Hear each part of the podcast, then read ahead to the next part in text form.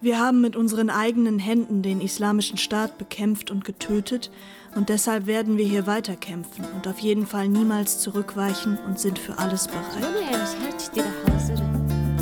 Ihr Wille als Waffe. Zehn Jahre Frauenrevolution Rojava.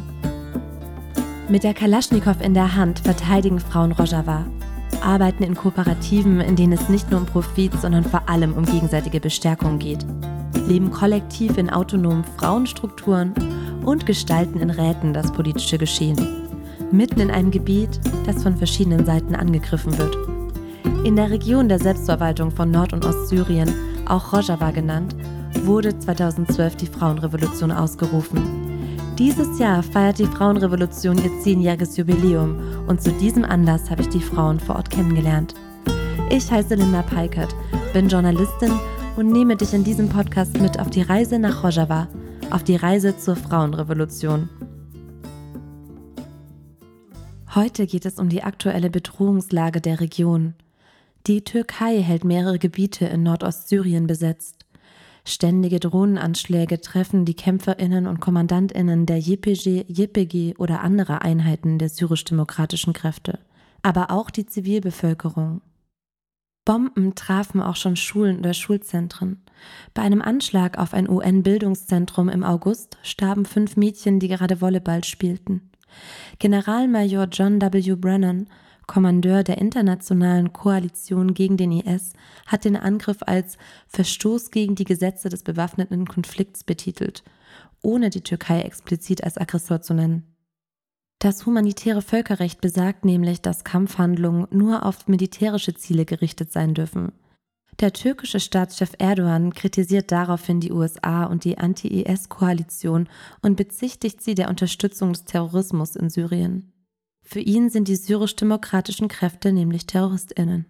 Außerdem hat Erdogan im Frühjahr, kurz vor meiner Reise, eine weitere Invasion angekündigt. Eine Zeit lang war nicht ganz klar, ob ich zu dem geplanten Zeitpunkt überhaupt in die Region reisen kann. Bisher blieb eine weitere Großinvasion aus, doch die punktuellen Angriffe finden kontinuierlich statt. Wenn du ein bisschen mehr zur jüngeren Geschichte Nordostsyriens wissen möchtest, höre dir Folge 1 dieses Podcasts an. Da gibt es Input und die Wissenschaftlerin Dilla Dirik erklärt, warum die Revolution in Rojava eine Frauenrevolution ist. Außerdem wichtig, mit dem Begriff Frau ist in diesem Podcast nicht das biologische Geschlecht zu verstehen.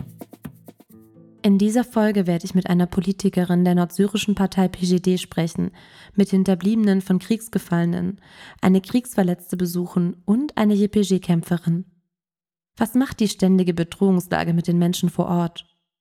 Und was bedeutet eine türkische Besatzung für die Frauen in Rojava, für ihre Errungenschaften der letzten zehn Jahre? Denn heute können Frauen selbstbestimmter leben, sich in autonomen Frauenstrukturen organisieren, sie haben die Möglichkeit, selbst Geld zu verdienen und die Möglichkeit, sich gegen die Rolle als Mutter oder Hausfrau zu entscheiden.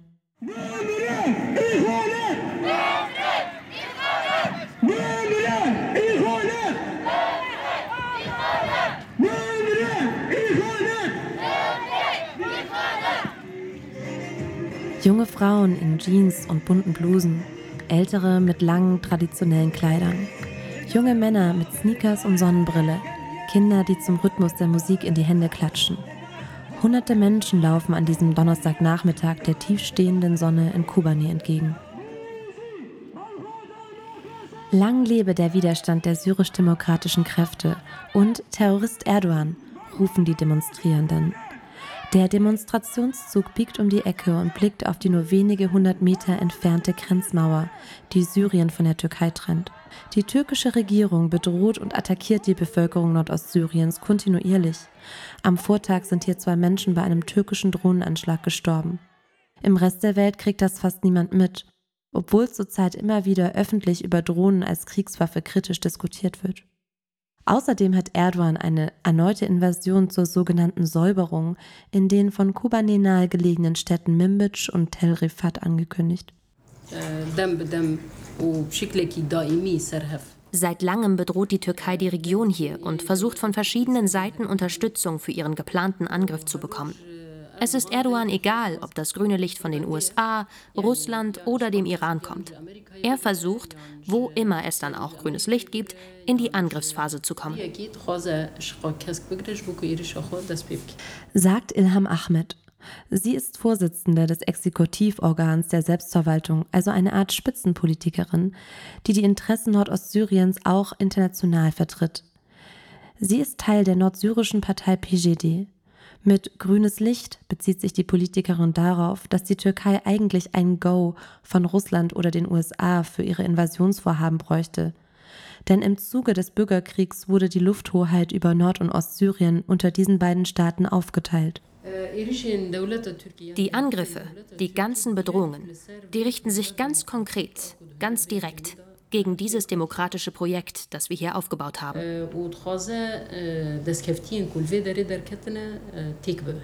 Die Verfolgung von Kurdinnen und Kurden hat eine lange Geschichte. An dieser Stelle ein paar Informationen zum Verhältnis zwischen Nordostsyrien und der Türkei. Die kurdischen Gebiete erstrecken sich auf vier Länder, Türkei, Syrien, Irak und Iran. Das kurdische Volk wurde von verschiedenen Machthabern benachteiligt, angegriffen oder vertrieben. Auch die türkische Regierung unter Staatschef Erdogan greift Kurdinnen regelmäßig an. Neben Assimilierungs- und Vertreibungspolitik gegen die in der Türkei lebenden Kurdinnen attackiert er auch die kurdischen Gebiete im Nordirak und Syrien. Im Januar 2018 marschierte die Türkei mit Hilfe islamistischer Söldner in die nordsyrische Region Afrin ein. Im März war es der Türkei gelungen, die Kontrolle über Afrin zu erlangen. 300.000 Personen sind geflüchtet. Das macht etwa die Hälfte der in der Region lebenden Menschen aus. Die Region wurde anschließend von der Türkei und ihren Söldnern besetzt. Im Oktober 2019 griff die Türkei wieder mit Unterstützung islamistischer Söldner die Regionen Serganie und Girespiye an. Wieder mussten zahlreiche Menschen fliehen oder wurden vertrieben. Wieder wurde das Land besetzt. Menschenrechtsorganisationen wie beispielsweise Amnesty International kritisieren immer wieder die Situation in den türkisch besetzten Gebieten. Es wird von Festnahmen, Tötungen, Entführungen, Plünderungen und Aneignung von Privatwohnungen berichtet. Vor allem Frauen würden unter der Besetzung leiden. Der sogenannte Islamische Staat und andere dschihadistische Gruppen würden wieder erstarken. Im Frühling 2022 hat Erdogan angekündigt, eine sogenannte Sicherheitszone zwischen der Türkei und Nordsyrien zu errichten. 30 Kilometer soll diese Zone in das Landesinnere Syriens reichen. Sie würde die bereits türkisch besetzten Gebiete miteinander verbinden. In diesem 30 Kilometer breiten Streifen möchte die türkische Regierung die lokale Bevölkerung vertreiben und die in der Türkei lebenden syrischen Geflüchteten ansiedeln. Das würde das Ende für Rojava bedeuten. Fast alle wichtigen Städte liegen in diesem Gebiet. Gamischlo, Amude, Minbic, Kobane und viele weitere. Die türkisch besetzten Gebiete wie Afrin, Girespi oder Serekaniye konnte ich leider nicht besuchen. Zu gefährlich wäre es gewesen. Auch die Soziologin Diladirik warnt vor Menschen und vor allem vor Frauenrechtsverletzungen. Man sieht das vor allem auch daran, dass zum Beispiel die besatzten Gebiete, die zuvor ganz viele Fraueninstitutionen und Strukturen hatten, diese nicht mehr haben. Also die Bilder und Videos, die es aus diesen Gebieten gibt, aus Afrin zum Beispiel, Frauen sieht man nicht mehr auf der Straße. Wenn man sie sieht, dann sind sie verschleiert. Und davor gab es überall Bilder von Frauen und Aktivistinnen auf der Straße, ganze Feiern und wunderschöne Veranstaltungen zum 8. März und, und so weiter. Also Frauen haben wirklich die Farben dieser Städte mitgestaltet, mitgefärbt, äh, mitgemalt. Und jetzt gibt es die nicht mehr auf der Straße. Es gibt diese Institutionen gegen häusliche Gewalt nicht mehr. Es gibt keine Frauen in der Politik mehr. Es gibt keine Frauen in den Medien vor Ort.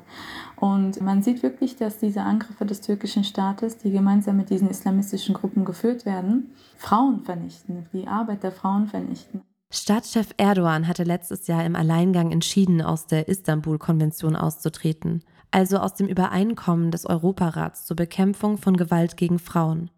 Das zeigt auch deutlich, dass die türkische Regierung aktuell wenig an Frauenrechten interessiert ist. Es gibt auch sehr viele Menschenrechtsreporte, auch UN-Reporte, die zum Beispiel ausführen, inwiefern das auch ein Krieg gegen Frauen ist. Diladirik bezieht sich hier auf die vergangenen Invasionen, aber auch auf die fortlaufenden Angriffe. Und was damit gemeint wird, ist, dass Frauen spezifisch angegriffen werden, dass zum Beispiel die Körper der Kämpferinnen besonders nochmal angegriffen werden, gefilmt werden, nackt gefilmt werden und so weiter. Das ist wirklich ein sehr, das sind Methoden, um Frauen zu bestrafen, weil sie sich äh, dort organisiert haben. So, so wird das zumindest immer in den Medien vor Ort auch definiert.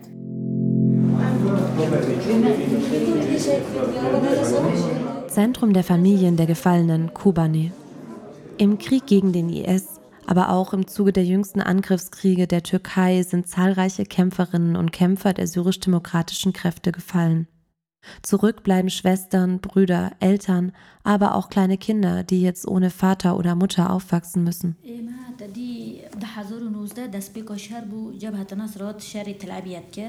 Mein Mann ist 2019 im Krieg in Giresbi gefallen. Mein Kind war da erst ein Jahr und sieben Monate alt.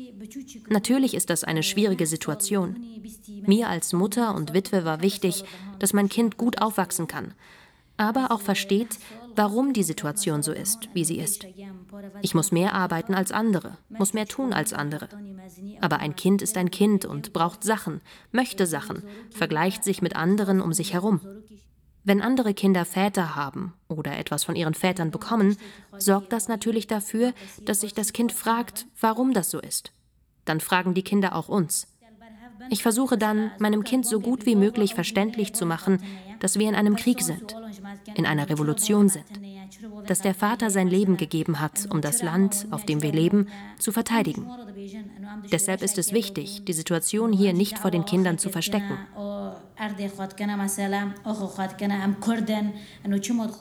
Hamanen Ali ist froh, diesen Ort zu haben, wo sie sich mit Menschen austauschen kann, die ein ähnliches Schicksal haben. Sie führt mich gemeinsam mit weiteren Familienangehörigen von Kriegsgefallenen in einen Raum. An den Wänden hängen etwa DIN A4 große Porträtbilder. Die meisten Frauen und Männer blicken ernst in die Kamera, eins direkt neben dem anderen. Die Menschen, die darauf zu sehen sind, sind alle gefallen. Dishlim Muslim, Vorsitzende des Frauenrats der Familien der Gefallenen in Kobane. Die Revolution ist eine Frauenrevolution und deshalb gibt es auch hier in der Institution der Familien der Gefallenen einen Frauenrat. Unsere Aufgabe ist es, uns umeinander zu kümmern. Wir sind täglich mit den Frauen der Familien der Gefallenen unterwegs. Wir teilen miteinander, was uns auf dem Herzen liegt oder diskutieren miteinander. Das Wichtigste für uns ist, dass wir die Gefallenen verteidigen, dass wir ihren Wert würdigen und unser Leben reorganisieren und wieder aufbauen. In dieser Institution, aber auch in dieser Gesellschaft.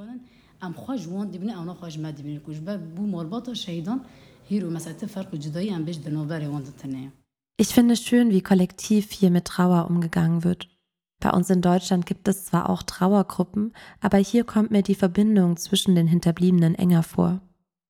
Die Frauen berichten mir, dass sie gegenseitig auf ihre Kinder aufpassen, sich aushelfen und wenn es Trost bedarf, sich sicher sein können, dass da jemand ist, zu dem man gehen kann. Ein Leben als alleinstehende Frau, als Witwe in Nordostsyrien ist möglich. Im Falle einer türkischen Besatzung wäre diese Freiheit in Gefahr. Die Region Nordostsyrien ist aktuell die sicherste Region in ganz Syrien. Deshalb kommen auch viele Geflüchtete hierher. Es ist die Region, wo es die meisten Möglichkeiten gibt, sicher zu leben, Arbeit zu finden und wo die Situation der Frau eine ganz andere ist. Die Frau wird hier in allen Bereichen des Lebens repräsentiert, was in Form einer Doppelspitze deutlich wird. Die Frau hat sich dadurch selbst neu kennengelernt sagt die Politikerin Ilham Ahmed. Von der Doppelspitze, also eine Frau und einem Mann als Co-Vorsitzende in geschlechtergemischten Räten, Institutionen und Verbänden, hast du im Laufe der Podcast-Folgen wahrscheinlich schon öfter gehört. Auf dieses Prinzip sind viele VertreterInnen der Selbstverwaltung stolz, denn es ermöglicht Partizipation. Alle Menschen haben die Möglichkeit zu partizipieren. Ein Angriff auf diese Region würde den Verlust all dessen bedeuten. Vor allem ein Verlust all der Errungenschaften der Frau, aber auch der Verlust, dass Menschen ihre eigene Meinung sagen und sich damit einbringen können. All das ist durch den Angriff bedroht.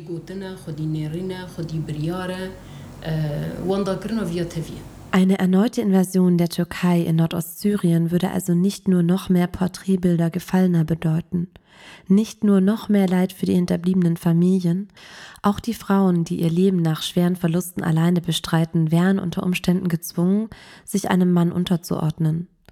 Kann man den Frauen ihre erkämpfte Freiheit so einfach wieder wegnehmen? Ohne ein enormes Blutbad kann ich mir das nur schwer vorstellen.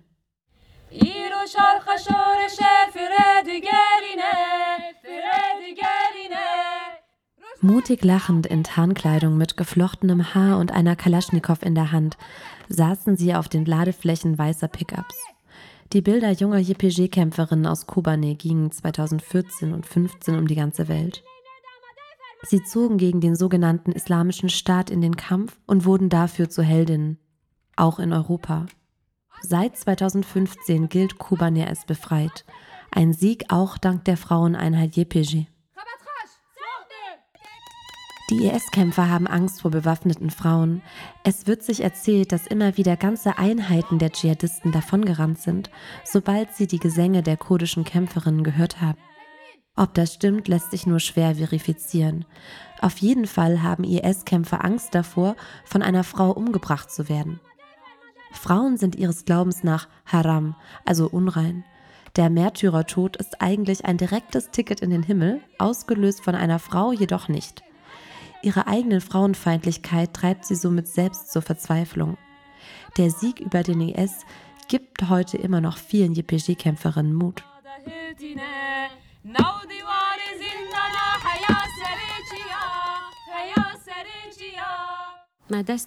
Wir haben mit unseren eigenen Händen den islamischen Staat bekämpft und getötet. Und deshalb werden wir hier weiterkämpfen und auf jeden Fall niemals zurückweichen und sind für alles bereit. Sagt Silava Avesta. Sie ist Mitte 20 und seit fünf Jahren bei der Frauenmilitäreinheit JPG. Die junge Frau sitzt auf der Terrasse einer JPG-Stellung mitten in der Wüste. Gerade hatte sie mit ihren Havals, also ihren Kameradinnen, Militärtraining. Bevor ich der JPG beigetreten bin, hatte ich ein normales Leben. Ich war zu Hause, habe gearbeitet, habe vor mich hingelebt, konnte nicht viel selbst entscheiden. Dann bin ich der JPG beigetreten und habe angefangen, Willensstärke zu entwickeln, eigene Entscheidungen zu treffen und eine Kraft aufzubauen. Ich habe mich weiterentwickelt, im Leben, in den Gedanken, aber auch im Kämpfen. Ich habe verschiedene Seminare besucht, bis ich dann bereit war, selbst in den Krieg zu ziehen. Zu der Zeit ging der Krieg in Gerispi los. Der Krieg in Gerispi, wo der Mann von Chamen Ali, die ich in Kobane kennengelernt hatte, gefallen ist. Bis vor wenigen Tagen war Silava Avesta nahe der türkischen Grenze in einem Gebiet, in dem auch schon vor der geplanten Invasion kriegerische Auseinandersetzungen auf nordsyrischem Boden stattfinden. Die Türkei greift immer wieder mit Mörser, Artillerie und Drohnen an. Jetzt erholt sie sich ein paar Tage von der Front, trainiert und bereitet sich auf die Abwehr weiterer Angriffe vor. Im Krieg habe ich sehr wichtige Erfahrungen gesammelt. Ich habe den Feind kennengelernt, ich habe mich kennengelernt, ich habe die Willenskraft der Frau kennengelernt. Ich habe die Grausamkeiten des Kriegs kennengelernt, wie Freundinnen verletzt wurden und wir zu ihnen gegangen sind, um sie wieder rauszuholen. Sie habe schon viele Freundinnen verloren. Eine sei in ihren Armen mitten an der Front gestorben. Sie schaut auf den Boden, dann in die endlose Wüstenlandschaft. Wenn man auf der Erde Kurdistans lebt, gibt es keinen Platz, an sich zu denken. Man denkt an die Gesellschaft, an das Volk, das hier lebt und an diese Erde, die immer wieder bedroht wird. Wenn du in Deutschland aufgewachsen bist, erscheint dir diese Aussage vielleicht ein bisschen krass. Aber überleg mal, die Kurdinnen und Kurden wurden Jahre, Jahrzehnte, Jahrhunderte lang verfolgt, diskriminiert, getötet. Jetzt gibt es diese autonome Selbstverwaltung, in der sich Silava Avesta als Frau frei entfalten könnte, gäbe es nicht diesen ständigen Angriffe von außen. Besonders als Frau möchte sie die Frauenrevolution in Nordostsyrien schützen. die neuen Freiheiten, die mit der Frauenrevolution geschaffen wurden. Die Erinnerungen an eine Zeit, in der ihre Heimat ganz anders war, sind noch präsent. Erst wurde sie als Frau und Kurdin vom Assad-Regime und später von den Dschihadisten unterdrückt. Was hatten wir für eine Kindheit? Unsere Kindheit war nicht glücklich. Unsere Kindheit war von Krieg gezeichnet. Und so habe ich mir schon als Kind gedacht, wenn ich groß bin, möchte ich helfen, dieses Land zu verteidigen. Dieser Wille habe sich im Kampf gegen die Türkei, gegen die islamistischen Söldner weiter verstärkt. Als ich dann am Krieg teilgenommen habe, wurde ich sehr, sehr wütend. Ich habe gesehen, wie grausam der Feind ist, wie er Kinder tötet, wie er Terror verbreitet. Das hat mich sehr wütend gemacht. Und mit dieser Wut habe ich dann auch angefangen, in den Kampf zu ziehen.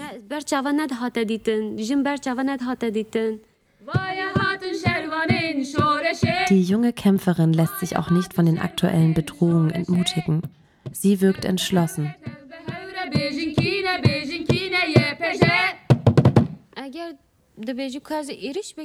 Wenn sie angreifen wollen, dann sollen sie angreifen. Wir sind dafür bereit. Wir sind an der Front bereit, unsere Gedanken sind dafür bereit, unsere Fähigkeiten haben wir entwickelt. Wir sind für jeden Angriff bereit.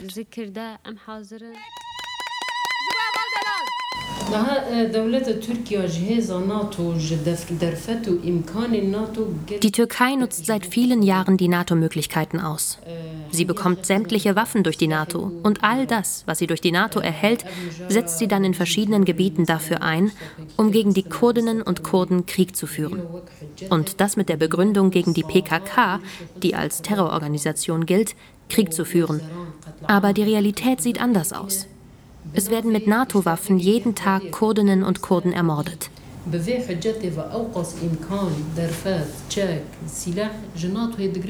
Ilham Ahmed. Ein ungleicher Kampf. Luftwaffen, ein NATO-Militär gegen die Bodentruppen der syrisch-demokratischen Kräfte, die ihre multiethnische Selbstverwaltung auf Grundlage der Frauenbefreiung verteidigen. Der Widerstand gegen die Angriffe ist trotzdem hoch, doch die Zahl der Opfer auch. Laut lokaler Quellen gibt es neben den über 11.000 Toten etwa 20.000 Kriegsversehrte. Ich habe auch schon Gedichte geschrieben, bevor ich Teil der Revolution wurde, aber meine Hingabe dafür ist seither stärker geworden. Ase kommt im elektrischen Rollstuhl aus einem Eingang eines roten Backsteingebäudes nahe Derik. Die junge Frau ist 23 Jahre alt und lebt hier mit weiteren Kriegsverletzten. Gerade hat die Physiotherapie für heute geendet. Es versammeln sich weitere Frauen und Männer, einer, der ebenfalls im Rollstuhl sitzt, unter dem schattenspendenden Dach. Sie leben hier in Gemeinschaft und heute sind zwei InternationalistInnen zu Besuch. Eine willkommene Ablenkung. Ase holt ein kleines, ledergebundenes Buch heraus. Darin notiert sie in schöner Handschrift ihre Gedichte. Türkistan, منداڵێم وڵاتەم برسینە و خەونی شەویان پەرێشان. گوڵی هیوا وشک و زحایە ئاخ بۆ چارەی کوردان. دایکە ئەیناڵان بووم بە گرفتار بووم بە گرفتار. ڕۆڵم شەهیدە من بووم بە بێئار زانی ڕەشەبا هەرگیز دوای نایێ دەی فەرم و مامۆ بێژە ئەجەڵ بێ. ڕۆڵە گیان نەگری بۆ چارەی ڕەشمان. سەر و کۆماریش بوو بە جاشی تورکان. من گیانم ئەدەم لە ڕێی نیشتیمان. بەڵام فیدەی چەست دەردی بێدەرمان. خوێنی من بووگە نانی نەچیروان کاک مەسعود بووگە بە بازرگانمان. لە کوردستان ئەمڕۆ وەڵە قەیرانە خوێنی شەهید نانی ێوارانە فەرماندەی جاشان کاک نەچیروانە ئەمە چارەی مەست چارەی کوردانە. مەگەر شتێک هەست بە ناو نیشتیمان پارەی من بدەن با بڕۆم بۆ ئاڵمان کورە کورد چەست دوانی کوردی چەست نانی من هەبێ ئەوەندەم پێبەست. کەرکووکیش کەوتە گیرفانی کاکم. دنیایشم بدەنێ وەڵە شەڕ ناکەم کات مەسعود تۆ بووی دڵسۆزی کوردان؟ دەی فەرم و بێژە چارەی نیشتیمان. هەر بژی دەوڵەتی کاک نەچیروان مەسعودمان جاشە ئەویش جێردەوان کاک مەسعودم بووگم بە پێشکەشوان. هەولێر و سلەیمانی ئەدەم بە تورکان کەرکووک و دەهۆک باب بێ بۆ ئێران. ئەی فەرم و بێژە وا واری کوردان. ئەترسم سوحا بڕۆی بەرە سوال بۆ لە دەرگا دەی ما نەبووی خاوەن ماڵ. بۆ چارەی باوکو و ڕۆڵە بۆ ئەگری پێویستە بۆ نان ئەمڕۆ تۆ بمری.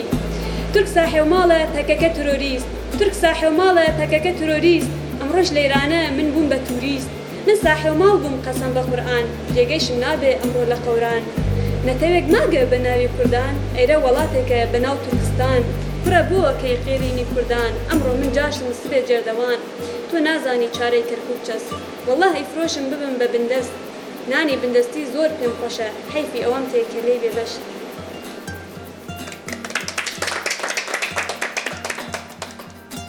Die Kinder unseres Landes sind hungrig und können nachts nicht schlafen. Die Blume der Hoffnung ist verwelkt, so wie das Schicksal der Kurden. So lauten die ersten zwei Verse ihres Gedichts.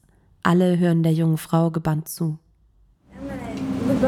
Es ist wichtig, dass wir eine Stimme haben können und dass wir auch eine Stimme Rojavas sein können. Denn hier wurde der Krieg gegen den IS geführt und dieser Krieg steht in Bezug zur ganzen Welt. Denn dass hier der IS besiegt wurde, hat einer Gefahr für die ganze Welt Einhalt geboten. Deshalb ist es enorm wichtig, dass wir gehört werden. Rojava hat ein Modell geschaffen, wie viele verschiedene Völker gleichberechtigt zusammenleben können. Dass wir dafür sehr stark unter Angriffen leiden, ist uns bewusst. Und wir freuen uns sehr, dass ihr hergekommen seid und darüber berichten wollt. Sagt Ase zu mir. Dann erzählt sie, dass sie sich bei der Physiotherapie besonders anstrenge.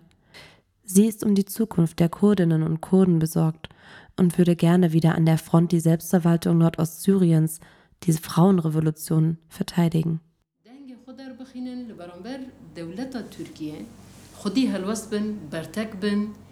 All die Freunde des kurdischen Volkes auf der ganzen Welt, die gesehen haben, welche Opfer und welchen Kampfgeist die syrisch-demokratischen Kräfte JPG und JPG gezeigt haben, als sie die Gebiete vom IS befreit haben. Die gesehen haben, was mit den Frauen passiert ist, die unter dem IS nicht mehr atmen konnten und heute, wo sie befreit sind, Co-Vorsitzende eines demokratischen Systems sind die gesehen haben, wie die JPG und JPG, die syrisch-demokratischen Kräfte, die Sicherheit der Welt verteidigt haben, können heute in Europa und der Welt ohne IS-Terroranschläge leben. Das ist das Resultat der Aufopferung und der Verluste der Kurden. Wir wünschen uns, dass diese Freunde des kurdischen Volkes heute die gleiche Energie, in diesem Fall gegen die Bedrohung der Türkei, freisetzen. Wir wollen keinen Krieg, aber wir müssen uns mit aller Kraft verteidigen.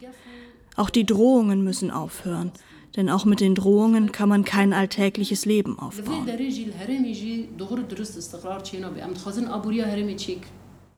Sagt die Politikerin Ilham Ahmed. Auch in Deutschland hat der Islamische Staat Anschläge verübt, zum Beispiel auf dem Berliner Weihnachtsmarkt am Breitscheidplatz. Seit der Zerschlagung des sogenannten Kalifats gibt es in Europa kaum noch islamistische Attentate. Doch die, die die größten Verluste im Kampf gegen den IS hatten, sind nun türkischen Angriffen ausgesetzt. Dieser Krieg ist wirklich nicht nötig. Es besteht keine Gefahr äh, von Nordostsyrien, dass irgendwie von dort aus die Türkei angegriffen wird oder sonst was. Sagt die Soziologin Dila Dirik. Der türkische Staatschef Erdogan verheimlicht nicht, was er von Kurdinnen und Kurden hält. Sie sind ein Ärgernis, das die Ruhe in den Ländern, in denen sie sich aufhalten, stört. Deshalb müssen wir weiter einen solidarischen Kampf gegen sie führen, sagte er bei einem Treffen mit dem russischen und iranischen Staatschef im Juli in Teheran. Erdogan sieht die Kurdinnen also als Ärgernis, das bekämpft werden muss. Daraus resultiert Leid, Blutvergießen, Tod und Flucht. Die Türkei selbst verursacht Flucht, verursacht Flucht durch diese Kriege. Hunderte von Tausenden von Menschen aus der Region Nordostsyrien und anderen Teilen Kurdistans fliehen wegen diesen Angriffen der Türkei. Und dennoch kriegt die Türkei Gelder für äh, diese Bekämpfung der sogenannten Fluchtursachen. Also man muss sehen, dass diese Kriegspolitik von Europa, von der Türkei selbst eine Fluchtursache ist und äh, man kann nicht äh, nur für Menschen sorgen, nachdem sie in Europa angekommen sind. Man muss versuchen, diese Kriege zu stoppen. Und leider sind europäische Staaten ein Teil dieses Krieges, denn sehr viele von den Waffen, die von den verschiedenen Staaten in der Region in den Kriegen geführt werden, europäische Waffen. Und so sehen Menschen vor Ort auch diese Sachen als miteinander verbunden. Am Ende meiner Reise habe ich gemischte Gefühle. Ich bin von den Frauen und ihren Strukturen beeindruckt. Es ist schön zu sehen, wie viel dort innerhalb kurzer Zeit aufgebaut werden konnte, wie sich die Gesellschaft durch den Einfluss der Frauen verändert hat. Gleichzeitig aber diese ständige Bedrohungslage. Von Seiten der Türkei, von IS-Schlieferzellen, aber auch vom syrischen Regime. Wie viel Leid mussten die Menschen der Region schon erleben? Und wann werden sie sich sicher fühlen können? Werden sie sich irgendwann sicher fühlen können? Ich muss an Joe denken, die in der Textilkooperative die Möglichkeit hat, arbeiten zu gehen und sie heute von ihrem Ehemann den morgendlichen Abschiedskuss bekommt. An Zeynep, die mit ihrem Sohn Gia in Jinwa endlich ein sicheres Zuhause gefunden hat. An Ronahi, die in den autonomen Frauen-Militärstrukturen ihren Blick auf sich selbst, so ganz ohne den Einfluss der Männer in ihrem Umfeld, verändern konnte. An Ruth, die jahrelang nur voll verschleiert und ganz in Schwarz gekleidet von der ständigen Angst vor der IS-Herrschaft begleitet lebte und heute in farbenfroher Kleidung junge Frauen unterstützt. An Silava Avesta, die Kämpferin, die in ihrem jungen Alter schon Schreckliches gesehen hat und trotzdem fest entschlossen weiter für Rojava, für die Frauenrevolution bewaffnet kämpft. Und an all die anderen, die ich auf meiner Reise kennenlernen durfte. Was wird im Falle einer türkischen Großinvasion aus diesen Frauen? Wenn dir der Podcast gefallen hat, freue ich mich über eine Bewertung bei Spotify oder iTunes. Lass gerne auch einen Kommentar da. Das war die letzte Folge von Ihr Wille als Waffe, 10 Jahre Frauenrevolution Rojava. Du willst linken Journalismus unterstützen und unter anderem Recherchen ermöglichen, wie sie Linda in Rojava gemacht hat? Dann zahl freiwillig einen Beitrag deiner Wahl an das ND. Ganz schnell und einfach mit nur zwei Klicks auf dasnd.de slash freiwillig zahlen. Wenn du Fotos und Zusatzmaterial für meine Reise sehen möchtest, dann schau bei den ND Social Media Kanälen vorbei. Wir sind auf Instagram, Twitter und Facebook. Ihr Wille als Waffe, ein Podcast des ND.